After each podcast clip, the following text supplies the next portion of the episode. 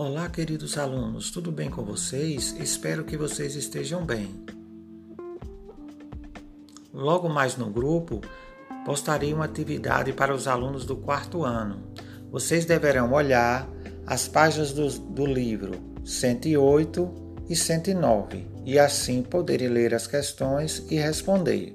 Aquele abraço.